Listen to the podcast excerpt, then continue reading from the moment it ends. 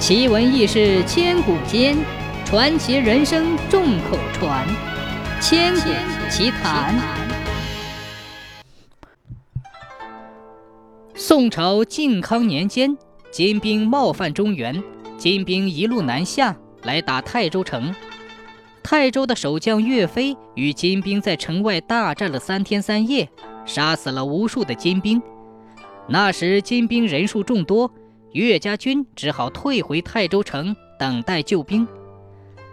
金兵的元帅金兀术依仗兵精粮足，把泰州城团团围住，避寨不出战，想等城内粮草用完之后再跟岳飞决战。岳飞见金兀术一连几天不出战，料到金兀术在搞花样，就一边命令军士在城边堆起了一个土丘，瞭望金营的动静。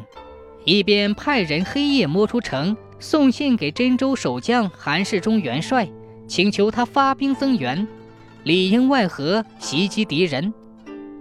他还下了一道奇怪的命令，叫全城军民每天煮饭时都要把锅巴留下，缴到元帅帐前听用。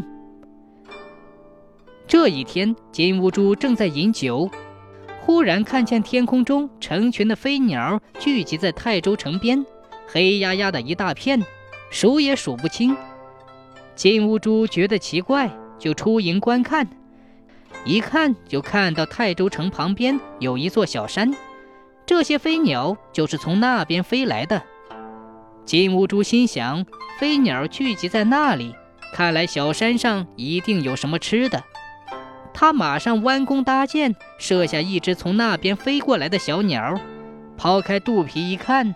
鸟肠子里全是锅巴，金兀术大吃一惊，心想：泰州城边的锅巴堆成了小山，看来城里的军粮还多得很呐。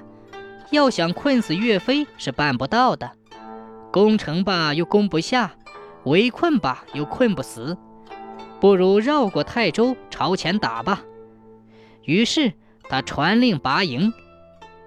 真州的韩世忠元帅得到岳元帅的书信，已率领五千轻骑打来了。泰州城里的岳元帅见到金兵大乱，也率领军民出城杀敌。金兵前后挨打，只得丢盔弃甲往北逃去。原来岳元帅早就看穿了金兀术的围城之计，又暗中派人在夜间将全城的锅巴铺在山上。金兀术果然中计了，从此这座小山就一直留在泰州城边。